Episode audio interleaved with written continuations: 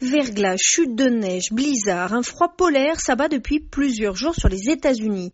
Dix décès ont été attribués à ce mauvais temps. Les autorités exhortent les habitants à faire preuve de prudence. Nous n'avons pas survécu près d'un an à une pandémie pour perdre des gens à cause d'une tempête de neige ou de verglas, a déclaré le gouverneur du Kentucky, Andrew Béchir. Le service météorologique national a mis en garde contre une zone sans précédent et étendue de conditions hivernales dangereuses de la côte est à la côte ouest, avec plus de 150 millions d'Américains sous avis de météo hivernale.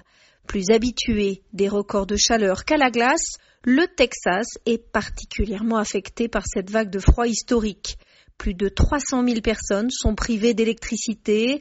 Austin est sous la neige. Houston a atteint moins 9 degrés et certains endroits ont même vu la température chuter jusqu'à moins 18 degrés Celsius alors que la température habituelle tourne autour des 20 degrés. Outre le Texas, l'Alabama, l'Oklahoma, le Kansas, le Mississippi et l'Oregon ont déclaré l'état d'urgence.